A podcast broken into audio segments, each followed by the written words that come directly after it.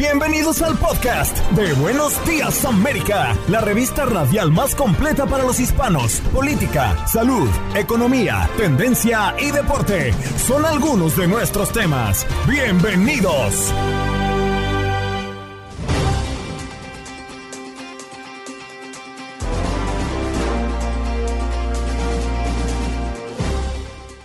Hello, hello, soy Andreina Gandica y este es el podcast de Buenos Días América.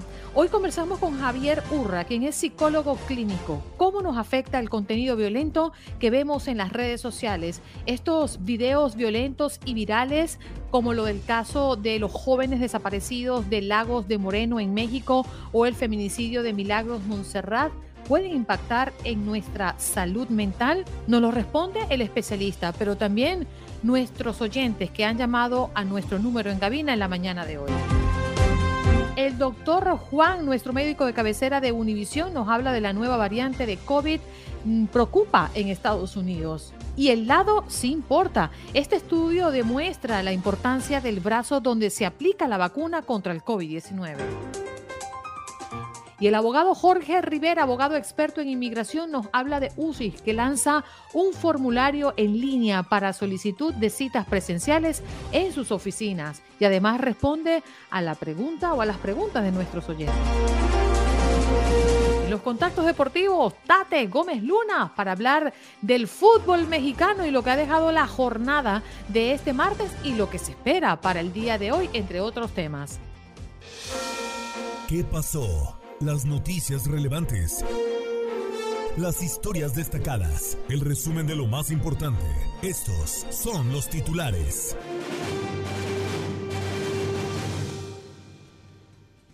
La tormenta Franklin toca tierra en República Dominicana y amenaza con peligrosos saludes y grandes inundaciones. Se espera que esta tormenta cruce la isla de la Española a lo largo del día de hoy y luego vaya sobre las aguas del sureste del Atlántico hacia la tarde o noche. En Haití temen que cause daños importantes. En más noticias, el primer debate entre los precandidatos para la nominación presidencial republicana para 2024 se celebra este miércoles en el escenario del Fearsome Forum en la ciudad de Milwaukee, en Wisconsin, con la llamativa ausencia del favorito en las encuestas, el expresidente Donald Trump. Y más de 85 mil récords diarios de calor se han roto en los últimos 30 días en Estados Unidos. La Oficina Nacional Oceánica y Atmosférica reveló que en Estados Unidos se han batido más de 85 mil récords diarios de calor en los últimos días. Asimismo, prevé que durante esta semana se rompan al menos 445 récords más en el este y centro del país. Este panorama tiene bajo alerta de calor a más de 100 millones de personas. 46 incidentes de, aviación en un mes. Cada vez más aviones tienen el riesgo de chocar. Datos de la Administración Federal de Aviación analizados por The New York Times alertan sobre la cantidad de incidentes aéreos en Estados Unidos, incluyendo a las aerolíneas comerciales más grandes como American Airlines y Delta. Muchos de estos sucesos estarían relacionados con errores humanos.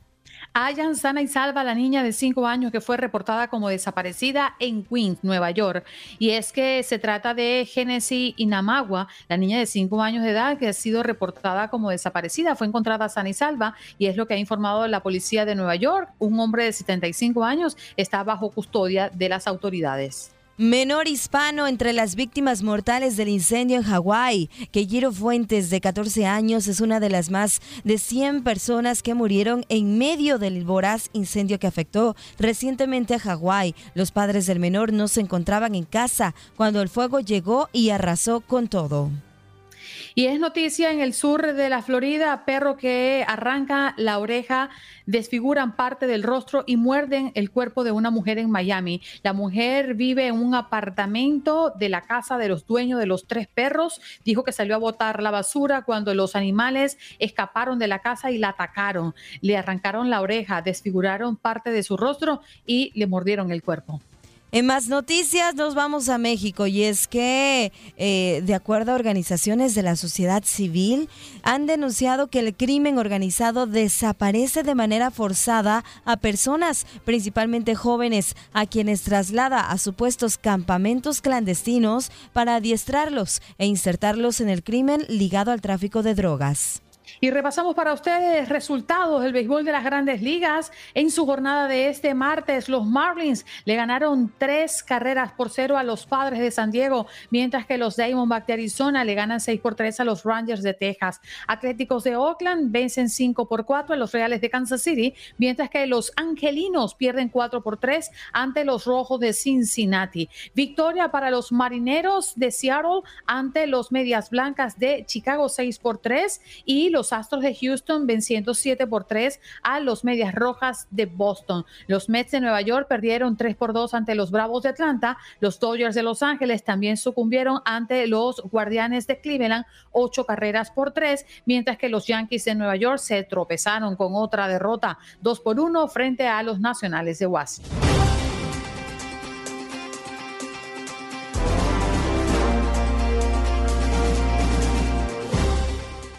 Vamos a conversar con Javier Urra, quien es psicólogo clínico en España, pero nos viene a hablar de un tema que nos ocupa a todos. ¿Cómo está, doctor? Muchísimas gracias. Pues estoy francamente muy bien, mejor eh, estando con vosotras y con las muchísimas personas que me consta nos siguen en América. Eh, por lo tanto, me parece que es un tema serio, sí. un tema pues, también que hay que saber abordar, como hacéis vosotras con simpatía en unos temas y con profundidad en otros. Sí, y justamente, doctor, hablando de las redes sociales y del Internet y todos los riesgos de su uso, porque también debemos tomar en cuenta que al abrirlos, al compartir eh, información que nos viene desde el Internet, pues estamos siendo corresponsables de alguna manera de lo que entra en la mente de otros, ¿no? Influyendo directamente en la salud mental y física de muchas personas y en muchas ocasiones con gran impacto negativo Hablábamos la semana pasada de un video que se publicó en internet de unos cinco muchachos desaparecidos en México. Y en ese video aparentemente se veía como obligaban a sus propios compañeros quitarle la vida a otros, ¿no? Y, nos hacemos la pregunta, eh, ¿qué, qué ¿Qué necesidad tenemos nosotros de propagar este tipo de video? Es bueno que nosotros veamos eso más allá de que sea una realidad para informarnos. ¿Qué efecto, doctor, tienen este tipo de video en la mente de cada uno de nosotros? Bueno, pues es un tema que genera debate. Yo creo que es muy importante en una sociedad libre, en una sociedad democrática, la información. Lo que ocurre es que, por ejemplo, el tema del suicidio, podemos hablar de lo que nos acontece, pero sin dar imágenes, pero que hay una enfermedad. Es decir, hay que saber utilizar la información para llegar a la ciudadanía. Ciudadanía que es muy variada, de muchos tipos de personas. Claro, cuando hablamos de un asesinato, de un homicidio, eh, pues la gente se queda impactada. Ahora bien, cuando ya sacas unas imágenes que son de una crueldad absoluta, algunas quedan chocadas, quedan con estrés postraumático, pero lo que es peor, eh, somos muchísimas personas y algunas le dan ideas y algunos por ser famosos pues eh, son capaces de volver a repetirlo. Por lo tanto, me parece que ahí está la autolimitación de los medios de comunicación, porque cuando hablamos de víctimas también hablamos de los amigos, de las familias. Yo he tenido la suerte de trabajar en un centro piloto nacional en España y teníamos a chicos que habían cometido violaciones, asesinatos, pero no todos eran psicopáticos, algunos sí eran muy psicopáticos. Los pocos que teníamos muy psicopáticos, cuando les poníamos, por ejemplo, la película de la naranja mecánica, eh, y les poníamos un electrocardiograma, un electroencefalograma, un psicogalvanómetro, eh, apreciamos que realmente no tenían ningún cambio conductual. Por lo tanto, claro, la ciudadanía somos muchos, algunas personas ese tipo de imagen le daña, se siente ofendida, pero a otros le es peligroso porque banalizan y les da hasta ideas. Esa es la realidad del ser humano, que somos muy distintos, muy poco clónicos. Buenos días de este lado de América, buenas tardes para allá, para España.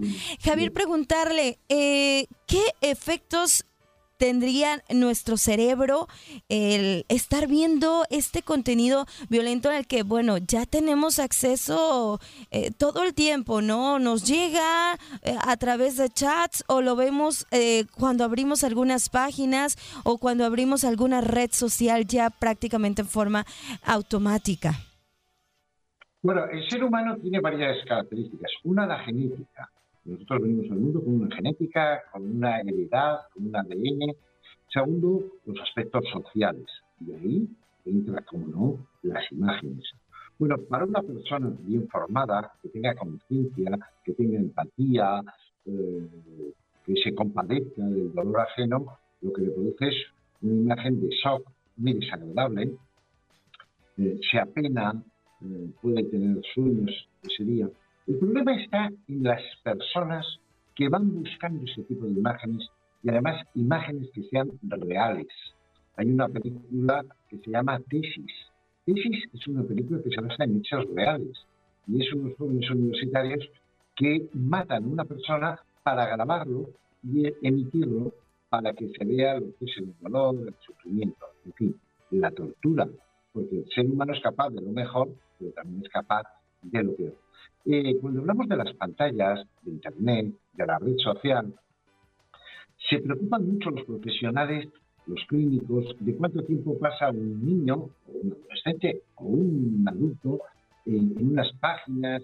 El tema es a qué se dedica, porque si las páginas son de ludopatía, si las páginas son de anorexia, si las páginas son de sectas, si las páginas son de bandas, el problema es mayor. La pregunta es por qué hay personas que van buscando esto.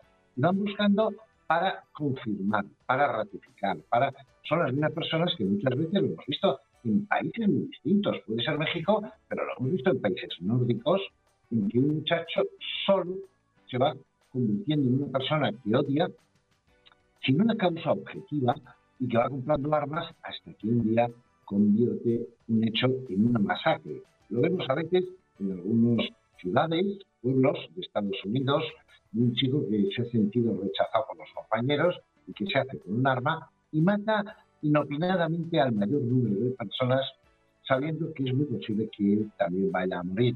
Pero le merece la pena por ese rencor, por ese odio y esas imágenes que a nosotros aborrecemos, esa violencia que a nosotros nos produce profundo malestar, a ellos es una forma de eh, ratificar y confirmar que ya que viven tan mal consigo mismos y en su interior, van a dañar a los demás.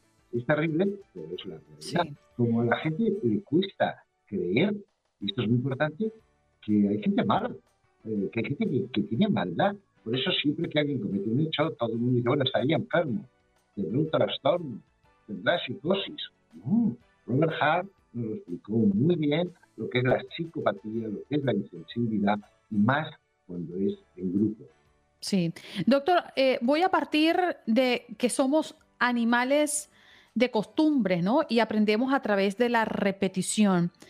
Cuando una persona pierde la capacidad de sorprenderse ante estos videos porque acostumbra a verlos, ¿algo pasa en su personalidad o algo puede transformar dentro de él?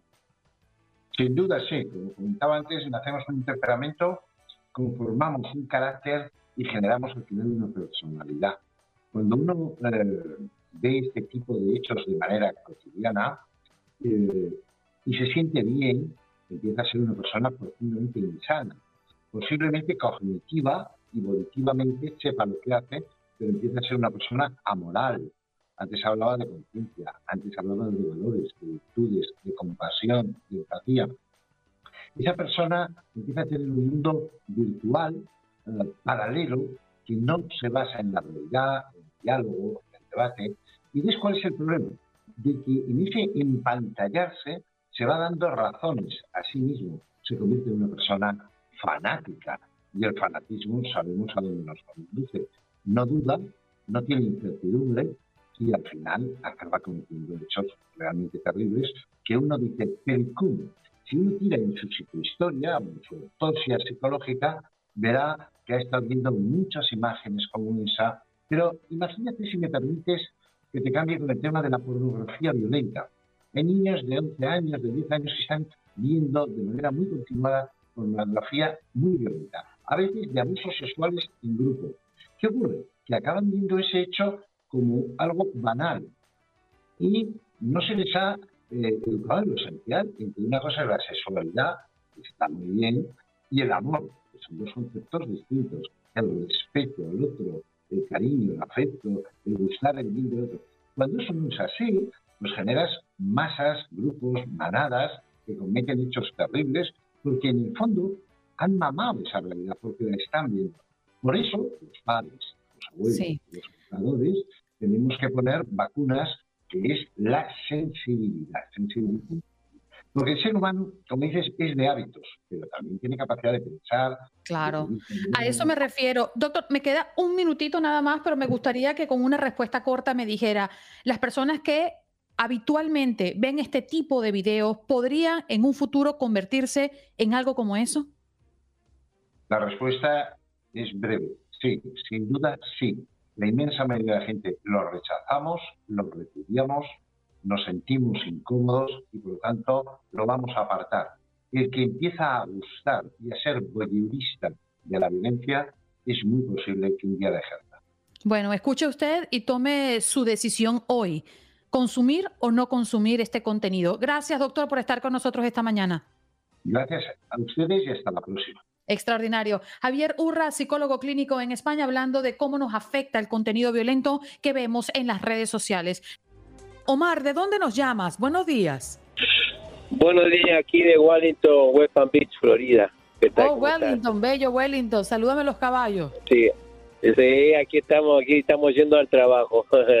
este, no quería quería opinar sobre la, la lo que del, de lo, del día, el tema del día de hoy. Sí. Y este es muy es demasiado cruel lo que lo que está pasando.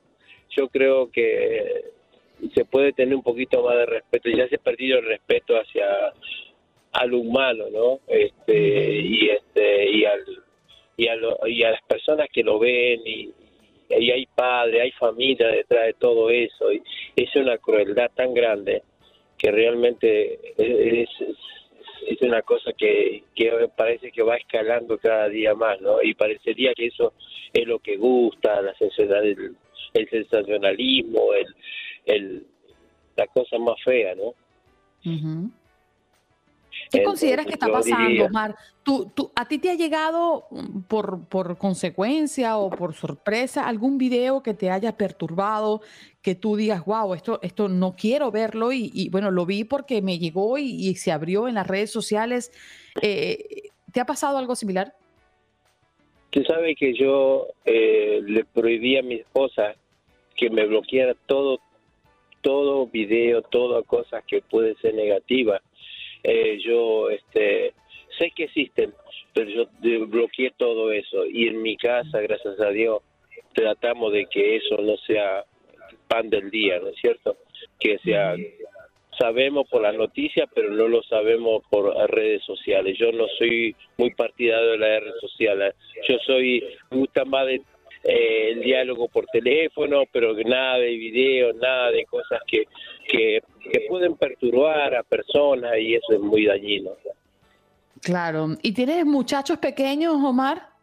Eh, yo tengo un hijo de 22 años, ya está en la universidad, estudiando y, este, sí, es un adulto, pero ya le tenemos gracias a Dios una, creencia cristiana y tenemos bastantes valores sobre los derechos de, sobre la vida este, y, nosotros le hablamos mucho que, que o sea, en mi casa está está vetado de ese ese tema no es cierto pero sí sé que existen sé que hay cosas horribles lamentablemente ¿no? Claro. Omar, y quiero agradecer de estos minutitos que te estás tomando de tu tiempo, de tu arranque de jornada, para compartir tu experiencia con toda la audiencia de Buenos Días América de Costa a Costa. Un abrazo y que tengas extraordinaria jornada laboral. Igualmente, que tengan un buen día y, lo voy a seguir escuchando, ¿ok? Dios buen día, qué rico. Toño, ¿de dónde nos llamas? Buenos días. Buenos días, Andreina, de aquí de Houston. Desde Houston, Houston presente, ¿qué tal? Soy yo, el hijo de la India María. me, lo imaginé, Toño. Oye, ¿qué piensas? ¿Qué, qué opinas de, del tema que estamos abordando hoy? Mira, Andreina, hace un, tiempo atrás me mandaron un video muy horrible cuando los sicarios decapitaban mujeres.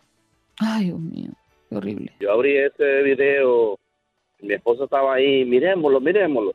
Y no te miento, yo eso todavía lo tengo en la cabeza. Si viste que tú hablando de esos videos, me acordé de esa vaina. Dije yo, coño, la gente está loca, ¿por qué mandan esas cosas? Y sí, trauma, la verdad.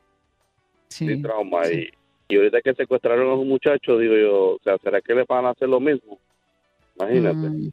Sí, y fíjate que ese video de los cinco muchachos allá en Jalisco y lo relataba justamente Janet eh, la semana pasada porque yo no tuve la voluntad de ver ese video, no quiero que esas imágenes entren en mi cabeza.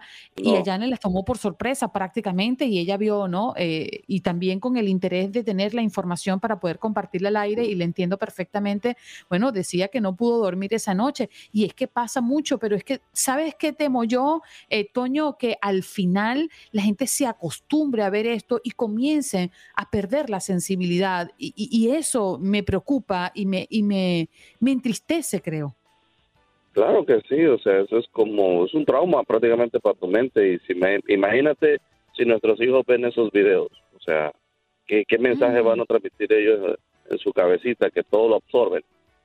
Es decir, será bueno, será malo, es algo, para mí no deberían de mandar esos videos, sino que deberían de clausurarlo inmediatamente, que, la, que mandan eso a las redes sociales, se clausure, que la gente no logre ver esas tonteras, porque la verdad trauma mucho.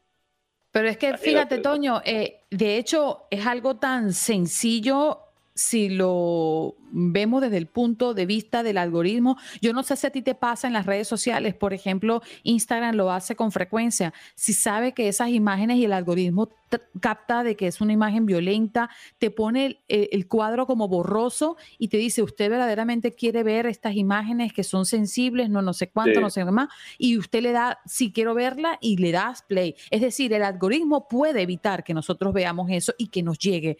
Es tan sencillo, solo que parece que les conviene viene porque muchas personas consumen de este contenido. Claro, te, ponen la curiosidad de que qué será, o sea, para que le des play, prácticamente. Yo, bueno, yo redes sociales no tengo, simplemente tengo el WhatsApp. Y ya lo voy a buscar a ustedes para unirme ahí para, para el chat. No tengo redes sociales, la verdad, no. esperemos verte por ahí, Toño. Y cuando llegues, por favor, identifícate como tú sabes identificarte el único. Gracias por comunicarte con nosotros, Toñito. Les escucho desde temprano, a veces no les llamo porque las líneas están ocupadas, pero siempre soy un fiel oyente de, tu programa, de, la mañana. Un abrazo hasta Miami, la Florida, mi lugar favorito, donde yo me crecí. qué bonito, qué bonito tenerte, Toño. Pero el que persevera vence y siempre estás con nosotros al aire. Un abrazo. Siempre, siempre. Un abrazo. Cuídate. Bueno, también tenemos a Víctor en la línea. Víctor, ¿qué tal estás? Buenos días, ¿de dónde nos llamas? Buenos días. De Los Ángeles, de Los Ángeles. De Los Ángeles, madrugador, cuéntanos. Pues te voy a contar una historia bien, bien trágica. Cuando yo estaba joven, yo soy de Salvador, tenía como siete años. Eh, yo siempre que iba a la escuela encontraba cabezas, manos en las, en las partes de los árboles, de los árboles de café. Entonces ese trauma me ha quedado, todavía lo tengo. Cuando veo así ese tipo de actividades que hacen los, narcos en México, todo eso, me trauma. Mm. ¿Y dónde estudiabas tú, Víctor? Sí, yo lo miraba, digamos, cuando, íbamos a la, a, la escuela, si íbamos a la escuela, donde sea que íbamos, siempre encontrábamos un montón de cuerpos, osamentas pegadas en, los árboles, manos, cuerpos, todo, pues. Pero, Víctor, ¿dónde estudiabas tú? ¿Dónde era eso? En Salvador. En El Salvador, oh my God. ¿Y nunca supiste por qué estabas rodeado de eso? ¿Qué pasaba en ese lugar? Sí, eh, pues eh, en El Salvador existió una, una, guerra que le llamaban la guerra la guerra de guerrillas, que le llamaban, que existió con los, con los militares. Entonces toda la gente que me decía muerta era porque o eran militares o eran de la guerrilla. era todos los días, todos los días. ¿Y eso consideras, Víctor, que afectó tu vida? Sí, la verdad te lo digo hasta el día de ahora, eh, me trauma, me dan ganas de llorar cuando las cosas, porque siento como que es algo que no, no tiene que darse pues en el mundo para mí. esa tortura, porque son torturas que la gente recibía. Claro, ¿y te lo has tratado con algún especialista? ¿Has podido eh, buscar sanar eso mentalmente? Fíjate que, te voy a ser honesto, no. No lo he tratado, la verdad. Te estoy sincero. Pero hasta el día de ahora, ya tengo 50 años, lo tengo. Inténtalo porque hoy estás hablando en un programa de radio de eso que te perturba. Tomaste el teléfono, marcaste para opinar tu experiencia y quiero agradecértela enormemente porque seguramente no eres el único que tiene ese tipo de, de, traumas y de imágenes desde su niñez que vivieron algo trágico quizás, eh, pero no sabes cómo puede afectarte de manera inconsciente en otros aspectos y no te estás dando cuenta. Eh, yo te invito a que busques ayuda y que te dediques unos minutos de tu tiempo eh, en algunos días y busques a esa persona para que eh, te ayude a sanar esa parte, porque evidentemente, y te comprendo perfectamente, puede estar perturbándote también en otras áreas de tu vida. Gracias, lo haré, lo haré. Seguro. Víctor, te abrazo fuerte, ¿eh? cuídate mucho porque la salud importa. El doctor Juan Rivera nos acompaña como cada miércoles en Buenos Días América. Y lo saludamos, doctor Juan, muy buenos días, nuestro médico de cabecera de Univisión, ¿qué tal está? Hola, ¿cómo estamos? Buenos días. Muy buenos días. Bueno, hoy queremos hablar, doctor, de esta nueva variante de COVID que está preocupando en Estados Unidos. ¿Cuál cepa, de cuál cepa estamos hablando y por qué está preocupando? Mira, eh, lo, lo, primero que, yo creo que es importante recordarnos, Andreina, es que siempre sabíamos, ¿verdad? En el momento en que la, el COVID se convierte en algo endémico, en otras palabras, que se queda, ¿no? Presente eh, en ciertos números siempre en la población, siempre sabíamos que iban a seguir surgiendo eh, variantes. la última variante no es sino otra variante del Omicron, y eh, básicamente representa 17, eh, 18% eh, de los casos en, en Estados Unidos. Eh, es una variante de interés porque tiene un cierto número de mutaciones en, en los antígenos de afuera del virus y cada vez que eso pasa, los científicos les llama la atención porque puede ser que sea una variante eh, más infecciosa, en ocasiones puede ser que sea una variante que, cause más enfermedad. En este caso, sí hemos visto un aumento de casos en los, en, yo diría, en el último mes eh, o dos meses. Eh, sí hemos visto un aumento leve en hospitalizaciones, pero no hemos visto un aumento en mortalidad. Entonces yo creo que eso es importante recalcarlo. Doctor, buenos días, un gusto saludarlo. ¿Qué precauciones debemos de tomar ante esta variante? No sé, también se habla de eh, un refuerzo de vacuna o qué otras medidas debemos de tomar. Sí, la, eh, yo creo que los, las medidas de precaución no cambian. Como, como estaba diciendo, esta nueva variante que eh, se llama Eje 5 o ERIS, le, tiene un apodo, ERIS, E-R-I-S, eh, básicamente no es tan distinta a lo que hemos visto antes. Yo creo que las personas que quieran ponerse un booster porque son mayores de 65 años, porque tienen algún eh, problema con su sistema inmunológico, lo deben hacer si es que la última vacuna que se pusieron fue hace más de, digamos, cuatro, seis meses. Como en un mes va a venir una vacuna o un booster nuevo, de repente deberían esperar a, esa, a ese nuevo booster. Lo otro que tenemos que recordarnos es que estamos en una situación en donde también tenemos terapia, tenemos medicamentos antivirales que, funcionan en contra de, este virus. Entonces, no estamos en la misma situación que hace años atrás cuando empezamos con este problema. Doctor, me llama mucho la atención em, esta explicación que se da a raíz de un estudio que demuestra la importancia del brazo donde se aplica la vacuna contra el COVID-19. Es decir, ¿el lado sí importa? Es interesante porque eh, yo me acuerdo que cuando empezamos con lo de las vacunas, a mí me preguntaban, doctor, pero me la pongo en el mismo brazo, me la pongo en el brazo, eh, en el otro brazo. y en aquel momento no había ningún tipo de data. Y yo me acuerdo que eh, yo me la puse en el mismo, yo creo que yo me la puse en el mismo brazo, pero la razón por la cual yo me la puse en el mismo brazo es porque yo dije, bueno, si la primera vez me fue bien ahí, me la voy a poner ahí de nuevo como cosa de casi de superstición, ¿no? Pero eh, se acaba de publicar un estudio en donde demostraron que las personas que se pusieron el booster en el mismo brazo desarrollaban un número más alto de células, lo que se llama células blancas asesinas, que son las células inmunológicas que matan el virus. Entonces, aparentemente, el ponerte el booster en el mismo brazo aumenta tu respuesta inmunológica un poco. Eh, así que eh, para esa gente que se va a poner eh, un booster, yo me la pondría en el mismo brazo porque es un estudio bastante bueno con credibilidad. Qué interesante, doctor, lo que menciona, porque muchos lo decidimos también porque, ah, bueno, el brazo que menos uso, el brazo que menos utilizo, ese me lo voy a poner. Pero, ¿qué ¿Qué tiene que ver? Eh, no sé si me pudiera hablar un poquito de este estudio. ¿Qué tendría que ver el que fuera en el mismo brazo ponerse y, que fuera un poco más efectivo eh, que ponértelo en los dos brazos? Y si funciona así con otras vacunas, Janet, también.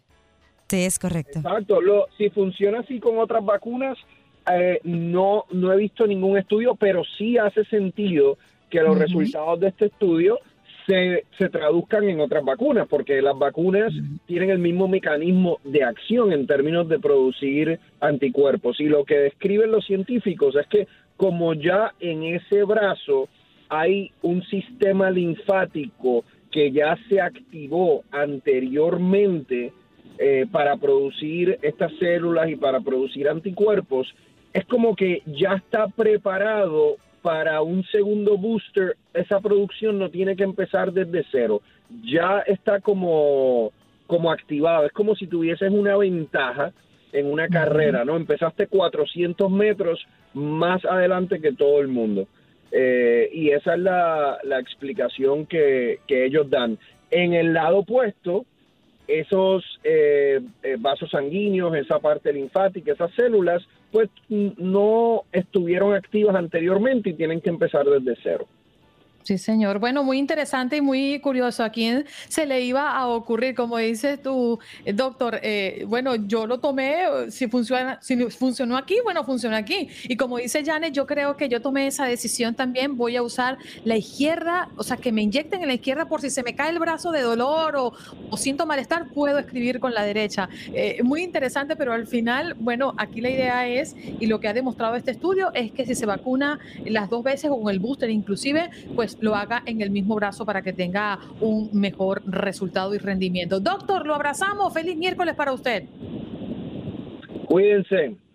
Cuídense mucho. Doctor Juan, nuestro médico de cabecera de Univisión, bueno, compartiendo estos datos, Janet, muy interesantes que, bueno, todavía nos está dejando aprendizaje y nos está dejando datos. Poco a poco se van revelando cosas que no conocíamos de este COVID, a pesar de que tiene ya tiempo en nuestras vidas. Sí, un asunto aparentemente tan banal que nadie lo había planteado antes, ¿no? Vacunas en el mismo brazo o ambos. Bueno, ahí están los estudios. Lo que dicen estas investigaciones que realizó el Instituto de Medicina de Infecciones del Hospital Universitario de Saarland en Alemania y que bueno, pues ahora nos está revelando eso que como dices, seguimos aprendiendo de este COVID-19 que nos sigue dejando todavía mucho, mucho más por investigar, analizar y demás. Sí, señor, estamos y seguimos aprendiendo. En Buenos Días América sabemos lo que te preocupa. Por eso, de la mano de los expertos, te guiamos y respondemos tus preguntas los miércoles de inmigración. Haz tu pregunta al abogado. Llama ya al 1833-867-2346. Abogado Jorge Rivera, muy buenos días. ¿Cómo amanecen este miércoles? Muy bien, Andreina, que es un orgullo estar contigo, con Janet, porque me siento que estoy a la altura de los grandes. Usted es un grande desde siempre. Oye, abogado, eh, vamos a recordarle a la audiencia que puede llamar ya al 1833-867-2346. Usted puede hacerle una pregunta al abogado experto en inmigración si tiene dudas con referencia a casos. Así que llamen ya, los primeros en llamar serán los primeros en salir al aire. Por lo pronto y mientras usted llama, vamos a hablar de lo que está haciendo noticia en temas de inmigración en este país, abogado, porque el lanza un formulario en línea para solicitud de citas presenciales en sus oficinas. ¿Qué quiere decir esto y cómo beneficiaría a las personas que están haciendo procesos? Andreina, fíjate que esto es algo súper interesante porque ahora personas que tienen alguna situación urgente, eh, que necesita atención de inmediato, pueden pedir una cita. Como por ejemplo, fíjate, eh, necesitas un sello en tu pasaporte porque tienes un viaje eh, y, no puedes viajar sin el sello de la residencia. Ok, puedes pedir una cita.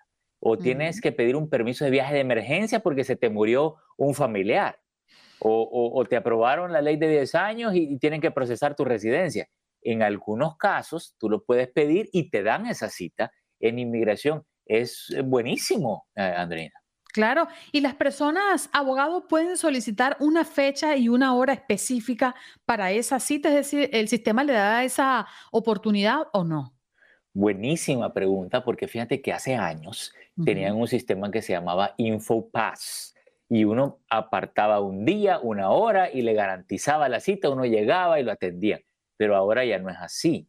Ahora uno pide la cita personal, ¿ok? Ellos evalúan tu solicitud y si, si eh, consideran que te mereces esa cita o te corresponde, te la dan eh, inmediatamente. Así que es un poquito diferente el sistema. Recomendamos que vayan con sus abogados. Eh, te digo por qué. Porque la respuesta es inmediata. O te dan o no te dan el sello, o te dan o no te dan el permiso de viaje. Entonces, si no te dan lo que tú estás pidiendo, necesitas que tu abogado pida hablar con un supervisor o algo por el estilo. Claro, allí está. Bueno, las líneas se llenaron y están ya allí al pie del cañón. Vámonos con Jorge, que nos llama. ¿De dónde nos llama Jorge? Y por favor, tu pregunta al abogado. Sí, buenos días. Yo le llamo desde New Jersey. Gracias. Y mi pregunta es la siguiente. Yo tengo una hermana que viene, viene de Honduras con su niña de 12 años y fue detenida en migración este domingo y yo no sé nada, no tengo ninguna información de ella, entonces no sé qué yo puedo hacer en ese caso. Le quería preguntar al abogado qué se puede hacer en ese caso. Jorge Tocayo, ¿cómo estás? Mira, eh, definitivamente puedes hacer algo. Tenemos que averiguar a dónde ella está detenida, ¿ok? Con sus datos personales, eh, nombre, fecha de nacimiento, eh, lugar de nacimiento, podemos tratar de localizarla en un centro de detención y bueno, lo ideal es ayudarle representarla, eh, que vaya un abogado y que le, pueda asistir a ella en el proceso. No sé si va a pedir asilo, pero si ella necesita atención de inmediato. Ella está como en una sala de emergencia de inmigración y lamentamos mucho, Jorge, que estén pasando por esta zozobra, porque entendemos que a lo largo del tiempo, esperando una respuesta y que esa persona pueda comunicarse con ustedes, pues seguramente están viviendo muchos momentos de angustia. Vámonos con Oscar. Oscar, ¿de dónde nos llamas? Y tu pregunta al abogado, por favor. Sí, buenas tardes. Yo hablo de Las Vegas, Nevada. Adelante. Mi pregunta es, mi pregunta es, yo tengo una novia que tiene DACA solamente este, yo no tengo nada, entré con visa de trabajo hace 15 años. Lamentablemente mi, mi, novia sufrió un ataque sexual por un conductor de Uber. Mi pregunta es, ¿ella puede pelear, conseguir algo? ¿Nos aconseja que nos casemos? Para, ¿Podemos entrar en un paquete o qué podríamos hacer los dos? Muchas gracias. Oscar, este es un caso tremendo. ¿Cuándo ocurrió este eh, ataque sexual? Hace unos tres meses aproximadamente y sí hay, sí hay reporte de policía. Ok, vamos corriendo. Yo necesito, si tú estás enamorado de ella y está enamorado de ti, que se casen ya, ok. Y vamos a presentar un caso de la visa U. Lo primero que hay que pedir es una certificación en un formulario que se llama el I-918. Un abogado te puede ayudar, nosotros te podemos ayudar a pedir una firma que ella colaboró con esa investigación criminal. Pero fíjate, es muy triste lo que les pasó. pero no hay mal que por bien no venga. De repente esta es la puerta que ambos necesitan para llegar a una residencia. Sé valiente, apóyala. Suerte, Oscar. Vámonos con Nora. Nora, buenos días. ¿De dónde nos llamas y tu pregunta, por favor? De la Florida. Que Dios les bendiga su programa. Gracias, Nora. Amén. Mi pregunta es, eh, yo estoy hablando por mi hermano. Mi hermano eh, hace como más de 10 años fue deportado. Eh, lo paró la policía por infracción de, de tránsito y fue deportado, pero él volvió a entrar. Entonces, tiene como 10 años de estar aquí, más de 10 años que lo deportaron. Eh, su hijo cumplió 21 años hace poco. ¿Qué podría hacer él? Nora, rápida preguntita. ¿Cuánto tiempo pasó afuera de él cuando lo deportaron? Eh, máximo un año un año. Entonces se vino porque allá la criminalidad, las maras y todo eso. Ok, entonces mira, él tiene algo que se llama un reingreso después de la deportación. Entonces vamos a verificar los documentos porque eso trae un castigo que le cierra las puertas y solo hay cuatro remedios. Está la ley de 10 años, el asilo, la violencia doméstica y la visa U como víctima de crimen que te puede perdonar un reingreso después de la deportación, pero chequeamos su récord para verificar eh, que él tenga ese castigo, ¿ok? Nora, gracias por comunicarte con nosotros. Bueno, también tenemos y le recordamos a la audiencia que puede seguir llamando, todavía hay tiempo, 1-833-867-2346, nuestra línea telefónica para que le haga preguntas directamente al abogado Jorge Rivera, que está con nosotros como cada miércoles. Abogado, tengo aquí dos preguntas y prácticamente es la misma, pero de dos personas diferentes y en dos ciudades diferentes. ¿Cuánto tiempo está tardando para otorgar la cita de la ciudadanía? Una persona nos escribe desde Houston que la introdujo en el mes de mayo y otra persona nos escribe desde Miami que la introdujo en el mes de febrero. Ok, y fíjate que esto tiene que ver con los tiempos de procesado y vamos a decirles exactamente porque Fíjate que depende de la ciudad. Entonces, vamos a entrar aquí rápidamente y les voy a decir, ok, la ciudadanía y vamos a entrar a Houston. Eh, primero tú me dijiste aplicación la ciudadanía y miren qué rápido es. Vamos a entrar a Houston, ya te tengo la fecha. Están trabajando en Houston 8.5 meses. Ok. La otra ciudad es Miami. Miami. Ok, en Miami están trabajando, ya te digo, en eh, nueve meses, así que están trabajando bastante rápido. Aparentemente quieren hacer ciudadanos a la mayor cantidad de nuestra gente antes de las elecciones, Andrea. Para que voten en el 2024, sí señor. Vámonos rápidamente con Jorge, que también nos llama, nuestro número en cabina 1833-867-2346. Jorge, ¿de dónde nos llamas y tu pregunta para el abogado, por favor? Sí, de Norte Carolina, uh, abogado, tengo una, tenemos una petición en conjunto con mi esposa, tengo un hijo en, la, en las Fuerzas Armadas, eh, ya nos aplicaron para el paro de empleo, ya fuimos a tomar huellas y todo. Eh, me, dieron a mí el, requisito, nomás fue una, dos dedos que, que me metieron a, huella, a hacer las huellas. Y a, mi esposa le dieron, le dieron toda la, toda la, los cinco, de, los cinco dedos o las dos manos, perdón. Eh, mi pregunta es, si yo me llegara a divorciar de mi esposa, estamos teniendo problemas, desgraciadamente.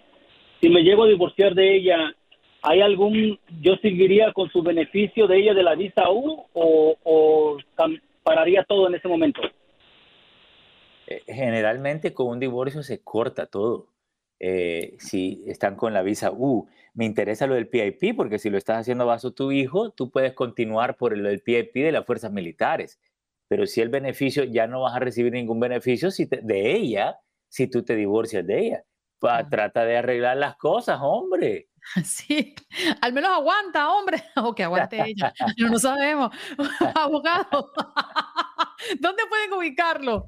sí, mira, pueden llamar al 888-578-2276. Cantadito como le gusta a Andreina. 888-578. 2276. Allí pueden ubicar al abogado Jorge Rivera. Abogado, muchísimas gracias por estar con nosotros como cada miércoles. Seguramente nuestra comunidad se lo agradece también. Claro que sí. Felicidades, Andreina. Tú sos la mejor. Estás escuchando el podcast de Buenos Días América, la revista radial más completa para los hispanos. Escúchanos en las diferentes plataformas: Euforia, Spotify, TuneIn y iHeartRadio. Tu DN Radio. Vivimos tu pasión. Y orgullo. Todo por ser campeones. En Buenos Días, América. Contacto Deportivo.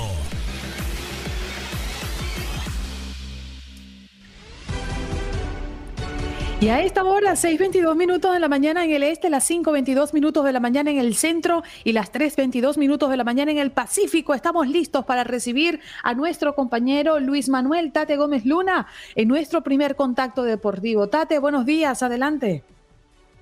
Amigos de Buenos Días América, ¿cómo están? Gusto saludarlos para platicar del ancho mundo del eh, deporte. ¿Qué está pasando en la selección mexicana? Bueno, pues el director técnico del Tri, Jaime Lozano, está visitando poco a poco los eh, equipos del fútbol eh, mexicano. Ya había hecho la visita a las Chivas Reales del Guadalajara y pues ya este martes se tocó visitar las instalaciones de los rojinegros del Atlas para presentar su proyecto como técnico de la selección mexicana, hablar con los directivos, entrenadores y también jugadores del equipo. El cuadro rojinegro, pues dio a conocer a través de sus redes sociales las imágenes otorgadas a los medios, eh, momentos de la estadía del Jimmy en la madriguera y las impresiones tras eh, la visita eh, al elogiar el trabajo en fuerzas básicas de los zorros del Atlas.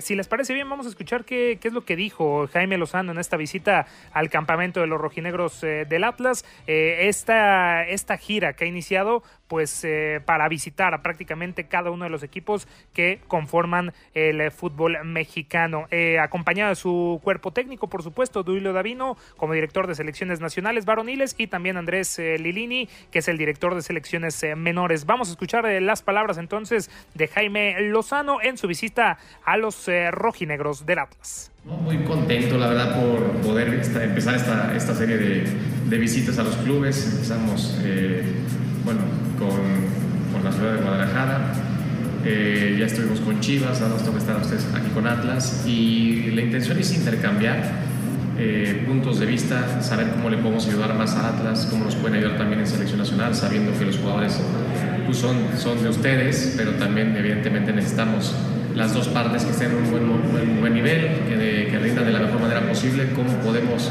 eh, lograr eso juntos, también presentar el proyecto, un proyecto muy integral que se quiere hacer 365 días del año, no que solamente la selección eh, ayude al club solamente cuando los tenemos en concentraciones, sino todo el año.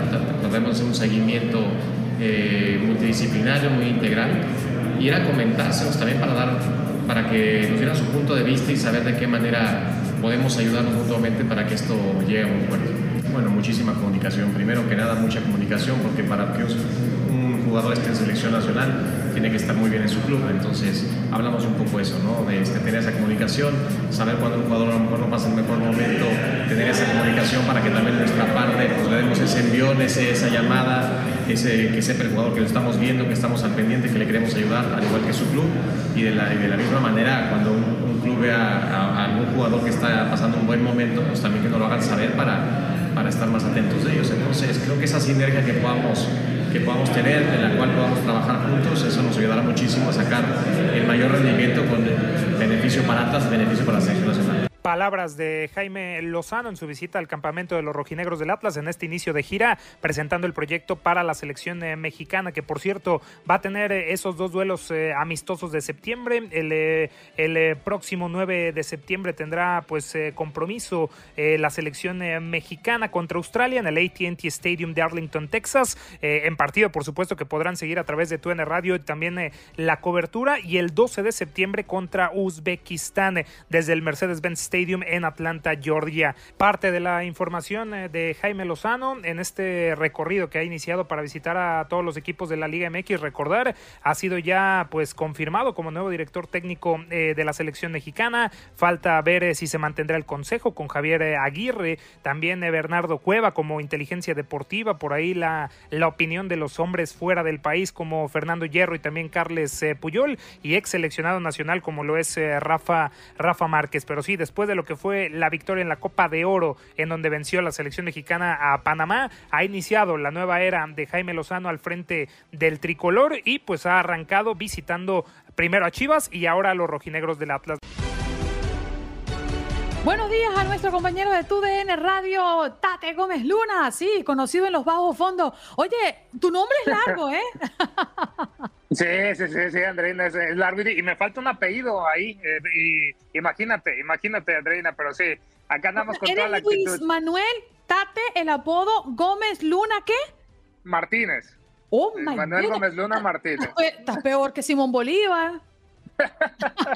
sí, muy largo, ¿no? El nombre, imagínate, las planas. Las planas cuando estudiaba y me castigaban, Andreina. Era yo sufría, mi mano derecha sufría por escribir tanto en esas, en esas planas, por, por portarme mal, pero sí, eh, por eso lo cortamos a Manuel Gómez Luna, pero ya después dije, no, pues Tate, mejor Tate Gómez Luna, le apodo ya el primer apellido y nos sacamos de problemas para, para pues ya no, no, no meternos en más, por eso Eres mismo. un hombre muy inteligente. sí, sí, sí, sí, sí, ¿Qué nos traes en este contacto deportivo?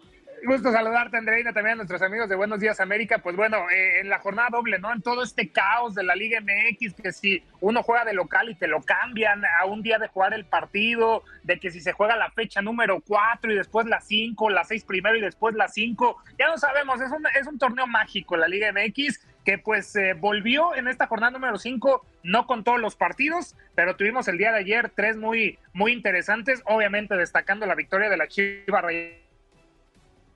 del Guadalajara habían eh, regresado sin pena ni gloria del y ahora vuelven, habían empatado en la fecha número 4 contra Juárez 1-1 y después eh, ya el día de ayer ganan su partido un gol por cero contra Tijuana eh, de, los, de pues el equipo de Miguel Herrera, ¿no? Un gol por cero que pues pudo haber sido más, hay que ser sinceros, Andreina. El portero de Tijuana, Antonio Rodríguez, que era portero de la Chivas Reyes del Guadalajara, fue la figura. Atajó un penal al Pocho Guzmán, sacó dos muy buenas que iban al ángulo, le anularon un gol a las Chivas por ahí, una falta del Pollo Briseño eh, pero aún así, ante todo esto, pues encontró el gol con un buen trabajo del Oso González, que le pone un trazo de izquierda a derecha dentro del área rival a Roberto El Piojo Alvarado, que la define de gran manera, se la acomoda con un muslo y después de un bote la prenden con todo el empeine abajo venciendo a Toño Rodríguez, que le pasa lamentablemente entre las piernas, nada puede hacer y ya se van al frente con este marcador. Hay una jugada polémica, hay que decirlo, si en el partido contra Juárez a Chivas le marcan un penal que a título personal no era, eh, creo que se deja caer a Vilés Hurtado y ya después lo ejecuta de buena manera eh, y fue el empate para Juárez. Ahora creo que no era roja para el jugador de Tijuana, Medina. Creo que eh, extiende la mano Lucas, el brazo, mejor dicho, Lucas Cavallini en ningún momento quiere pegarle al rostro del, pollo briseño, pero lo interpreta el VAR como sí, como que sí hubo eh, pues intención y le sacan la tarjeta roja y condicionan a Tijuana el resto del partido. Wow. Para sorpresa de todos y para el Piojo Herrera, algo que es muy, muy sorpresivo, porque siempre cuando no gana y, hay una jugada polémica, siempre sale y deja entrever que el, que el arbitraje, pues por ahí, ahí los, eh, los atacó un poquito, ¿no? Entre comillas. Eh, la situación también del VAR, la decisión número mil del VAR en la Liga MX, que fue muy polémica con el arbitraje de Adonai Escobedo. Y lo que no entiendo, Andreina, es porque eh, Paunovic, en la conferencia de prensa contra Juárez, el técnico de las Chivas, dice que el arbitraje los perjudicó y que no era penal, totalmente de acuerdo, pero ahora no dice nada de la tarjeta roja. Digo, son esas situaciones que mientras te beneficie el arbitraje, no dices absolutamente nada. Y está bien, es fútbol, es fútbol, se entiende, pero también hay que tener un poquito de, de mayor coherencia. Eh, eh, estamos, estamos, como en la política en los Estados Unidos, que mientras gane no pasa nada con el sistema electoral, pero mientras pierda, entonces sí, el sistema electoral falla y no, no está funcionando bien.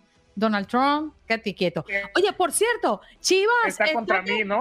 Exacto. E-, es líder eh, y, prácticamente está igualando su mejor inicio en 12 años, ¿no? O sea, buen inicio, más allá de la polémica que se han generado a propósito del juego de ayer. Sí, muchos podrían decir, Anel, que no ha enfrentado rivales de peso y que solamente por ahí León en la fecha número uno, después siguió San Luis, ya después Juárez, que creo que está en un buen momento y ahorita lo vamos a platicar, eh, y ya ahora Tijuana, que no levanta con Miguel, Miguel Herrera, pero sí, 13 puntos, eh, muy bueno, 13 de 15, imagínate, eh, perfecto, invicto, líder general, desde el 2011 con el Güero Real, que no habían tenido ese, ese arranque muy lejos de las ocho victorias consecutivas que tuvieron en el Bicentenario 2010, ahí con Javier el Chicharito Hernández, pero que después de 12 años eh, hayas iniciado de esta forma, hay que decirles que a pesar de tener buen inicio en el 2011 y en el 2010, no fueron campeones. Hay que ir paso a paso, paso a paso. Han iniciado bien y el próximo fin de semana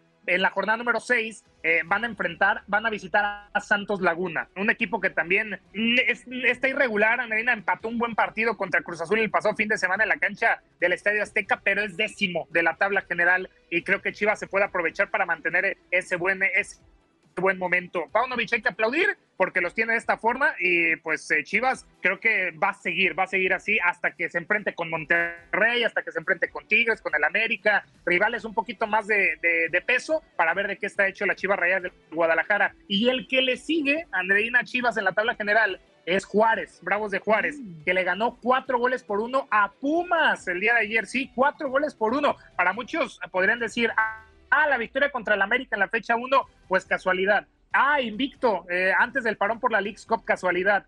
Avanzó de grupos de la League's Cup, bueno, casualidad. Ya le metió siete goles al club. Ah, la realidad, la realidad que le meta un técnico pues eh, lo está haciendo de gran manera, ¿no? Santiago Ormeño, el exjugador de Chivas, anota de penal. Diego Campillo, también ex de Chivas, anota de penal. José Juan García también anota el 39. Y al final, Avilés Hurtado, otra vez de penal, como si fuera el partido contra Chivas, anota desde los 11 pasos. Y solamente el chino Huerta de Pumas, que en el, que en el aspecto individual está de gran manera, pues eh, anota solamente el del descuento para, para Pumas. Le sigue con 11 puntos ya Juárez a la Chivas Rayas del Guadalajara en la tabla general y se mantiene también invicto. Si hay que resaltar lo de Chivas, también hay que resaltar lo de, lo de Juárez. Y solamente para cerrar la cartelera del, día de ayer, Andreina, Mazatlán derrota un gol por cero a Puebla. Puebla ya asumido en un caos, ya es penúltimo de la tabla general. Ya el técnico Eduardo Arce fue a conferencia de prensa y dijo, la directiva tiene la culpa, no me traen refuerzos, están viendo la situación, ya hay un divorcio, ya las cosas no están bien y creo que Eduardo Arce ya tiene los minutos contados con la franja del Puebla. ¿Qué nos depara el día de hoy, Andreina? Recuerden, a través de TUDN Radio tenemos doble cartelera. El América, con muchas bajas, muchas, muchas bajas, va a enfrentar, va a, enfrentar a Al Necaxa, que está ya en su festejo del centenario ya lo festejó agridulce el pasado fin de semana cuando Tigres le gana 3 por 0 en el Estadio Victoria, pero hoy le tocará visitar al América en el Estadio Azteca, que bueno, tiene ocho partidos consecutivos jugando de local, ¿eh? Ahí está la situación. Tuca enfrentará en el Hidalgo a Cruz Azul y Atléticos América Necaxa y Atlético San Luis contra el León. Bien, ahí tenemos nuestra casa llena. Oye, Tate, por aquí me están escribiendo a los chiva hermanos que sigamos disfrutando de estos mango bajitos. disfruten, disfruten, disfruten. Recuerden, lamentablemente en el torneo eh, mágico, músico, musical que es la Liga MX, pues no se sabe qué va a pasar en las últimas jornadas y en la liguilla, ¿no? Que es donde verdaderamente importa. Aún así, Chivas está haciendo un gran trabajo, no tengo ningún problema en decirlo y es líder general con 13 puntos. Disfrútenlo. Por supuesto. A que tienes varias fanáticas que quieren montar un club de fans para ti. Así que atento. Sensacional. Perfecto. Saludos a todos. Excelente día. Un abrazo. Tade Gómez Luna con nosotros en este y otros contactos deportivos un poquito más temprano.